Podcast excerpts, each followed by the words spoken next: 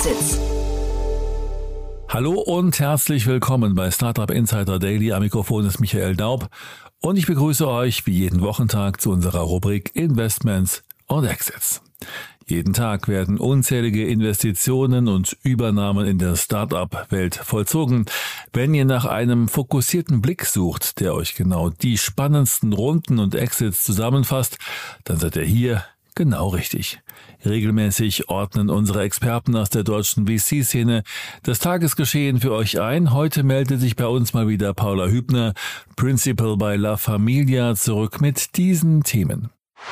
Das Münchner Legal Tech Fides sammelt in einer Seed-Runde 4,4 Millionen Euro ein.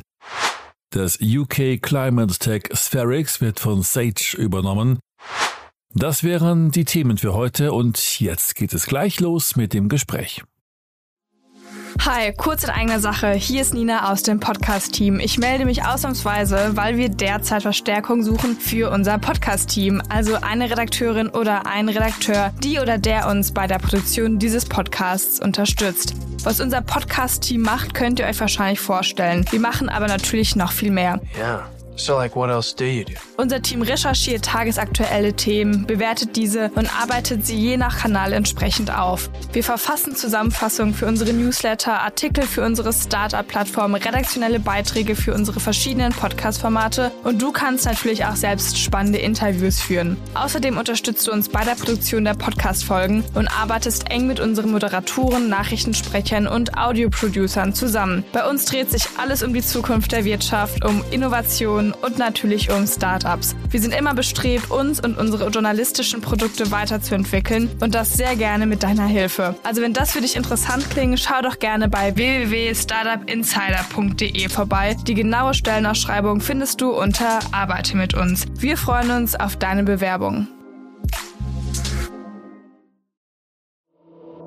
Startup Insider Daily. Investments und Exits. Ja, sehr schön. Nach einer gefühlten Ewigkeit mal wieder hier. Paula Hübner von La Familia. Hallo Paula. Hallo Jan, freut mich sehr, mal wieder da zu sein. Ja, und da muss die, die Frage erlaubt sein, wie geht's dir? Mir geht's sehr gut. Äh, es ist ja Erkältungsseason, aber ich bin momentan clean. Ja, cool. Und wie geht's La Familia? Seid ihr winterfest schon? Also es ist ja gerade, also jetzt nicht nur nicht nur klimatechnisch kalt, sondern auch der, es steht so ein bisschen der Venture Capital Winter bevor, ne? Ja, absolut. Wobei ich fast sagen würde, wir hatten äh, wie so eine Art Venture Capital äh, Sommer im Sinne von, dass einfach da nicht ganz so viel los war, weil ja alle an den Märkten ein bisschen äh, unsicher waren, in welche Richtung es jetzt geht. Ähm, daher ist ja die Hoffnung, dass Richtung Winter da ähm, jetzt wieder ein steiler Anstieg da ist. Ähm, aber ich, ich, ich denke, es ist äh, noch nicht die gleiche Speed wieder aufgenommen worden wie letztes Jahr.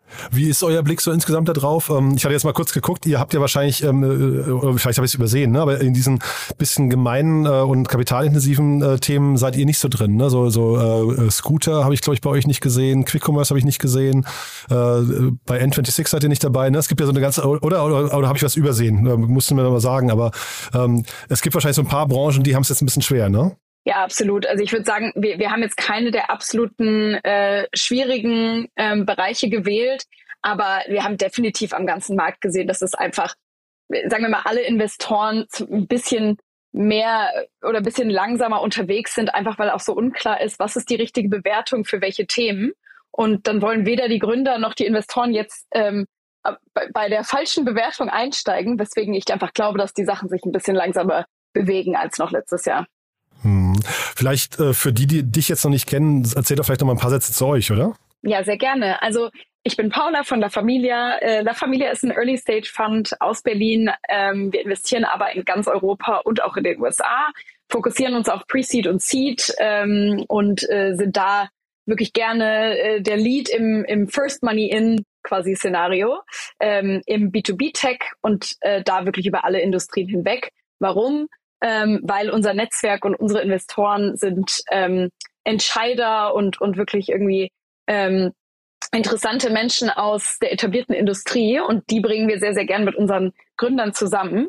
Ähm, und daher eben wirklich Fokus auf B2B-Tech, aber über alle Industrien hinweg. Und ähm, genau, wir haben zusätzlich auch noch einen Growth Fund, äh, das ist vielleicht noch interessant dazu zu sagen, also können auch ähm, Co-Investments machen in späteren Phasen. Also sind da wirklich gerne äh, der Begleiter unserer ähm, Startups von, von früher bis zur späteren Phase. Und ich habe hier schon mehrfach gestaunt, in was für internationale Firmen ihr investiert seid. Ne? Deal, dann war es doch, glaube ich, Coinbase auch, wenn ich mich richtig erinnere. Ne? Also es gab so, so oder, oder habe ich es falsch in Erinnerung? Nee, war doch so, ne? Genau, also wir äh, sind da wirklich in ganz unterschiedliche Firmen international investiert. Also wir äh, fokussieren uns schon noch meist auf Europa, so ungefähr 70 Prozent unserer Investments, aber haben auch ähm, schon einige äh, Deals eben in den USA gemacht, eben äh, zum Beispiel auch Deal, die Remote Payroll Company, ähm, sind auch früh dabei gewesen, eben bei ähm, bei Stripe und, und solchen Companies. Also sind da recht breit aufgestellt. Mhm. Und äh, vielleicht dann mal die Brücke zum ersten Thema. Du hast ja zwei Themen mitgebracht. Das erste ist eins, da seid ihr auch investiert. Und ich habe es witzigerweise äh, vor kurzem gerade, ich hatte die äh, Gesa Mitschaika hier zu Gast. Ähm, und da haben wir das Thema zumindest kurz gestreift, weil ihr da tatsächlich zusammen investiert habt, ne? Ja, ganz genau. Äh, es geht um Fides. Das ist äh, eine Company aus München, die 2021 gelauncht wurde, eine Verwaltungssoftware, äh, die Unternehmen davor bewahren soll, in juristische Fallen zu tappen, beziehungsweise sich da ähm, einfach immer selber so, so einen Prozess zusammenflicken zu müssen. Und da haben wir, genau, wie, wie du schon sagst, gemeinsam mit Auxo investiert, zusammen mit noch einem Haufen Angels und anderen Investoren jetzt in der Seed-Runde und äh, sind da wirklich extrem äh, excited, wie es da weitergeht. Mhm. Und ein mega cooles Thema, allein auch deswegen. Also ähm, ich bin ja generell ein großer Freund von Female Founders, aber oftmals bei Female Founders ist es auch so, die Invest äh, die, die ähm, äh, weiblichen Gründerinnen fokussieren sich auf bestimmte Bereiche, die vielleicht nicht so typisch männlich sind und umgekehrt natürlich auch. Und hier, das würde ich jetzt sagen, das ist so ein Thema, das hätte sowohl hätten das Männer als auch Frauen gründen können, oder? Oder, glaub, oder, oder bin ich jetzt bin ich jetzt zu klischeebehaftet? Ich, ich wüsste nicht, warum äh, das eher Frauen oder eher Männer hätten gründen sollen. Ja, aber das finde ich super. Das war, das war ein Kompliment an die beiden Gründerinnen. Ne? Also, ähm, weil es gibt ja so Themen, Entschuldigung, wenn ich das so sage, es gibt so Themen, die sind typisch, typisch weiblich und es gibt andere, die sind typisch männlich. Und das ist jetzt so eins, wenn du von draußen drauf guckst, das, das weiß man erstmal nicht, ne? Absolut, würde ich auch sagen. Ich glaube, was da jetzt einfach interessant ist, ist, dass die Gründerin Lisa Grado ähm, einfach davor was gemacht hat, was total äh, zum aktuellen Thema passt. Ähm, und ihre Co-Founderin äh, passt auch einfach wie die Faust aufs Auge auf das Thema. Deswegen äh, unabhängig vom Geschlecht, glaube ich, einfach ein krasser Founder-Market-Fit. Ähm, vielleicht einmal zum, zum Background. Ähm, Lisa war davor äh, Gründerin von User-Centrics, auch aus München. Ähm, es war ja eine, eine Software, die sozusagen das Einwilligungsmanagement, also ähm, wie, wie man sozusagen auf seiner Website die Einwilligung von Usern einholt, um da ähm, äh, DSGVO-konform zu agieren und hat daher sozusagen ähm, auf der Website-Seite dieses ganze Thema äh, äh, neue rechtliche Pflichten ähm, schon davor behandelt und hat sich dann eben eine, eine Juristin von der Großkanzlei äh, in der Philippa, Philippa dazu geholt, ähm, sowie noch einen ähm, CTO-Co-Founder, äh, den Vincent Bobinski, und da irgendwie das Dream Team zusammengestellt, um, um dieses Thema zu behandeln. Mhm. Und die sind auch einen tollen Weg gegangen. Ne? Also ich hatte diesen, diesen Accelerator von Sequoia schon mal hier, haben wir hier schon mal thematisiert. Ich erinnere mich nicht mehr genau, bei welchem Unternehmen das war, aber das ist ja schon mal so ein kleiner Ritterschlag, ne? Absolut. Also das, ähm, wir ähm, äh, waren da auch einfach sehr, sehr äh, excited, als sie in das Sequoia ARC Programm, ähm, was ja recht neu in Europa ist, äh, äh, reingekommen sind und ähm, ja, das ist, glaube ich, einfach nochmal ein Ritterschlag, aber auch einfach auf der inhaltlichen Seite super, super hilfreich jetzt in den, in den Anfangstagen da ähm, Support und Mentoring ähm, von, vom Sequoia-Team zu bekommen. Mhm. Und das wiederum, und äh, vielleicht äh, kannst du mich auch nochmal aufklären, aber ähm, weil ich ja jetzt gesagt, juristische Themen sind immer erstmal ein sehr regionales Thema, also dass man da eigentlich Land für Land vorgehen muss und Sequoia wiederum klingt aber total international. Seht ihr das Thema, dass das also quasi sehr leicht auch internationalisieren kann? Ja, also ich glaube, du hast auf jeden Fall recht. Man kann das jetzt nicht wie, ähm, wie so äh, andere Software-Themen einfach von einem Tacken auf den anderen ausrollen. Ähm, und ähm, das Team startet auch auf jeden Fall in Deutschland ähm, mit den mit den spezifische oder mit der Jurisdiction hier, aber ähm, ganz klare Ambition, das auch breit auszurollen und und dafür ist natürlich Sequoia auch der richtige Partner, insbesondere das auch in die USA zu bringen. Hm. Naja, ich glaube, wer es hier schafft, ne, also äh, Deutschland hat ja, glaube ich, die meisten Gesetzestexte weltweit. Äh, also von daher, wer es hier schafft, hat es dann wahrscheinlich auch international relativ leicht. Ja, absolut. Ja. Und was würdest du jetzt sagen? Also vielleicht kannst du ein, einmal noch mal kurz sagen, diese Fallstricke, um die es da geht. Ähm, also ich finde das ja super spannend, dass sie eben aus diesem Segment kommt und da jetzt ihr, also wenn ich das so richtig verstehe, ihr Team um sich äh, herum aufgebaut hat. Ähm, was sind das so für, für einzelne äh, Fälle? Also mit welchen, mit welchen Zielgruppen fängt man da an?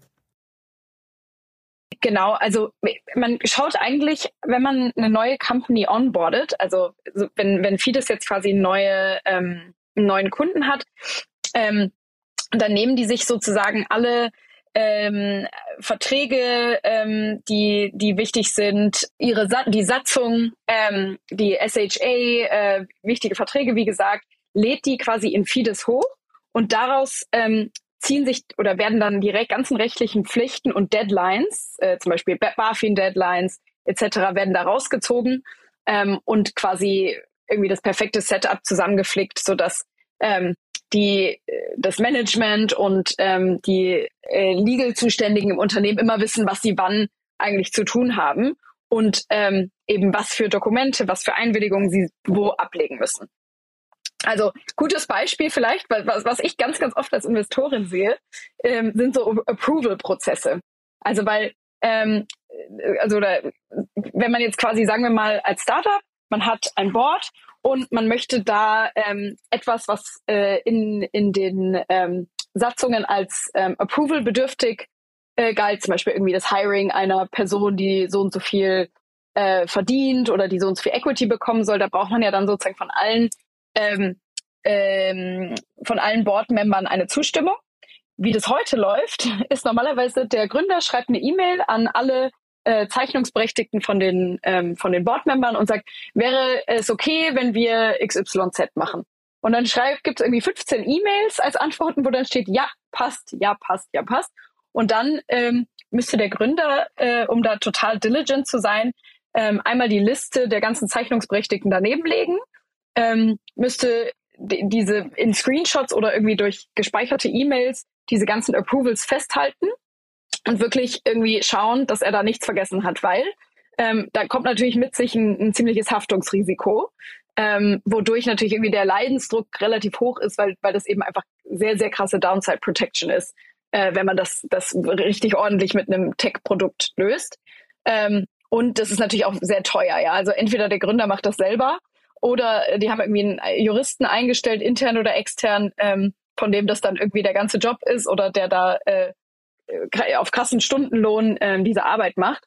Und ähm, das macht da, glaub, das ist, glaube ich, das, äh, also ist jetzt mal ein Beispiel, aber da gibt es ganz, ganz, ganz viele Beispiele, die ähm, sich eigentlich recht gut produktisieren lassen, die aber heute äh, irgendwie in jedem Unternehmen anders gemacht werden und jeder äh, kocht da so ein bisschen sein eigenes Süppchen und, und flickt, flickt zusammen, wie er das eigentlich alles erfassen möchte. Hm. Das, was du erzählt hast gerade, klingt so ein bisschen nach einer Mischung aus, also DocuSign kennt man ne, für diesen Approval-Prozess äh, relativ gängig, aber äh, es gibt hier in Deutschland auch Contract Hero, das hat so ein paar Elemente davon, glaube ich, ne? und dann gibt's auch Brighter, die sind sehr erfolgreich. Also irgendwie klingt das so, als wären die in diesem ganzen Kosmos auch unterwegs, ne? Ja, absolut, ja. würde ich auch sagen. Und ich glaube, Brighter ähm, zumindest, also die hatten mich hier auch schon zu Gast, das war, glaube ich, eine 80 Millionen Runde oder sowas, wenn ich es richtig vor Augen hatte.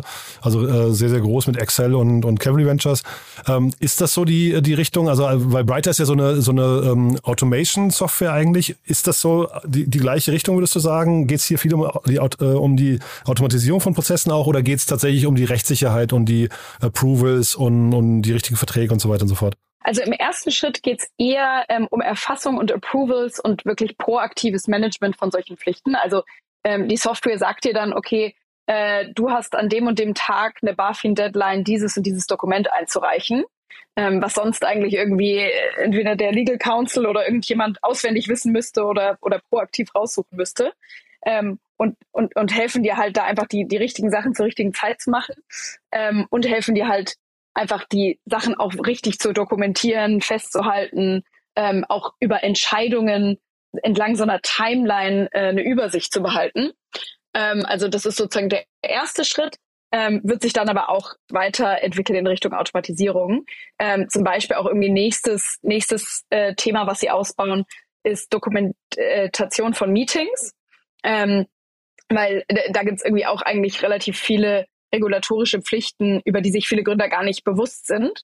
Und genau da setzen sie halt quasi an, dass sie sagen, äh, lieber ähm, kreiert vieles eine Zukunft, wo die Gründer und die Startup-Szene äh, von Anfang an alles dokumentieren und ähm, da weniger naiv vorgehen und nicht hinterher von der BaFin äh, dran erinnert werden müssen.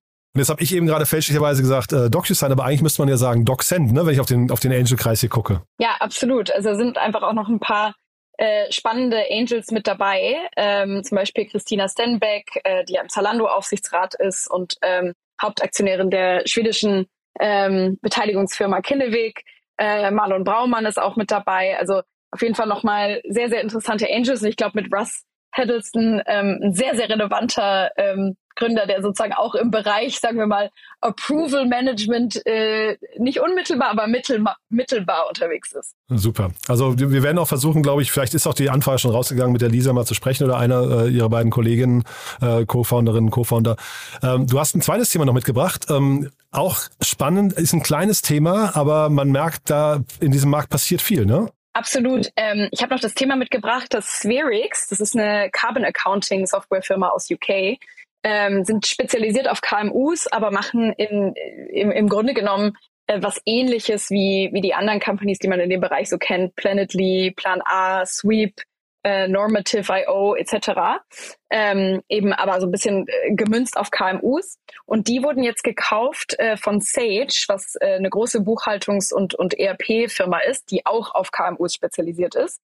Und ich ähm, persönlich kannte, ähm, kannte jetzt die Company, die da gekauft wurde, noch nicht. Ich glaube, die sind auch noch sehr, sehr früh. Also ich habe da gelesen, dass die nur so knapp über einer Million ähm, äh, britische Pfund geraced hatten bisher, also noch sehr früh. Aber es ist irgendwie mir auf jeden Fall herausgestochen, weil ich einfach gesagt habe, es ist interessant, wie jetzt eben viele dieser, sagen wir mal, großen Business Process Softwaren, also so ERP-Firmen, ähm, Buchhaltungsfirmen, ähm, oder, Softwarefirmen, wie die sich jetzt sozusagen in diesen Carbon Accounting Bereich ausbreiten, indem sie da eben eben ähm, die entsprechenden Innovationstreiber und die und die jungen Firmen kaufen, die diese Software schon gebaut haben. Ich glaube, das das finde ich einfach interessant. Das haben wir auch äh, schon gesehen, als ähm, Planetly von OneTrust gekauft wurde vor kurzem. Und ähm, ist jetzt so ein bisschen diese Akquise, Akquisition quasi so die KMU-Variante davon. und ähm, es ist halt interessant, weil, äh, also ich glaube, uns ist allen klar, dass äh, ESG heute kein Nice to Have mehr ist, sondern ähm, durch regulatorische Pflichten, aber auch durch, durch kulturellen Druck einfach was ist, wo man nicht dran vorbeikommt. Und wahrscheinlich äh, machen einfach da auch die Kunden ähm, von den großen Accounting-Plattformen Druck, so hey, könnt ihr das für uns nicht mitlösen? Ähm, und daher, glaube ich, wird es total spannend, diesen Space im Auge zu behalten und zu gucken, gibt es da jetzt weitere äh, Roll-ups oder, oder sehen wir da einfach ein, ein oder mehrere Standalone Carbon Accounting Firmen, die diesen Markt ähm, im Griff haben. Mhm. Du warst ja hier auch mal ähm, im Rahmen unseres VC-Talks zu Gast, ne? Vor, ich glaube, so einem halben Jahr ungefähr haben wir gesprochen. Da hast du La Familia vorgestellt. Und im Rahmen, also das, wir stellen ja da quasi hier immer im Dialog dann die, die wichtigsten VCs in Deutschland vor. Und die allererste Ausgabe davon hatte ich mit dem Paul Morgenthaler gemacht von Commerce Ventures. Und der hat damals ähm, prophezeit, dass aus ihrer Sicht der Bereich äh, Fintech und der Bereich, er hat es Climate Fintech genannt, dass die beiden Bereiche zusammenwachsen werden. Ne? Dass, dass man also im Prinzip die eigentlich irgendwann nicht mehr trennen kann. Und so ein bisschen unterstreicht, glaube ich, diese Akquisition seine These, oder? Ja, auf jeden Fall. Also ich glaube, Fintech auf der einen Seite, auf der anderen Seite wahrscheinlich auch einfach so dieses, ja, Business Process Software, also, also ERPs und Co. Ähm, ich glaube, ehrlich gesagt, alle dieser großen Enterprise-Lösungen ähm, haben da so ein bisschen diesen Druck. Ähm, und also ich bin gespannt, ob es mit, mit welchem der Bereiche es am nächsten zusammenwächst. Aber ich glaube, bei den großen Software-Playern ist einfach bei allen irgendwie jetzt der Druck da, in, in dem Bereich auch was zu machen. Hm. Und vielleicht jetzt mal jetzt nicht auf den konkreten Fall, weil wir beide äh, Spherix nicht kennen, aber ähm, mich wundert schon, dass so ein ganz junges Unternehmen gekauft wird. Ähm, aus deiner Erfahrung heraus kann das Sinn machen? Also äh, ist, ist ein junges Unternehmen in dem Segment schon, oder, oder generell in dem Stadion schon weit genug, um dann äh, integriert zu werden bei einem richtig großen Konzern? Ja, ich glaube, äh, ich kann da natürlich nicht hinter, genau hinter die Kulissen blicken ich denke, oft hat das dann ähm, eher so ein, so ein ähm, äh, ja, so ein, so ein Acquihire-Charakter. Ähm, das bedeutet, ähm, die Gründer oder das existierende Team sind äh, extrem starke Profile ähm, oder sehr, sehr ähm, starke Experten auf diesem Bereich. Und man sagt dann eben, wir kaufen diese Firma, um diese Leute bei uns intern zu haben. Ähm, ich glaube, wenn die so viel geraced haben, wie sie geraced haben, nämlich äh, noch keine zwei Millionen Pfund, wahrscheinlich ist das Produkt jetzt noch nicht an einem Punkt, wo man das eins zu eins so integrieren kann, aber vielleicht ist da einfach schon sehr viel Research reingeflossen, der, der halt sehr hilfreich äh, für, für die große Firma hinterher ist. Und es ist ja toll, dass in dem Markt so viel passiert. Ne? Wir wünschen uns ja alle, ja. dass, dass da Geld reinfließt und dann sind natürlich so Exits, ob es jetzt ein kleiner oder großer äh, war, sei dahingestellt, aber ne, wir, wir kennen jetzt die Details leider nicht, aber äh, ist ja erstmal ein gutes Signal in den Markt, dass sich da viel bewegt und dass da auch Nachfrage herrscht.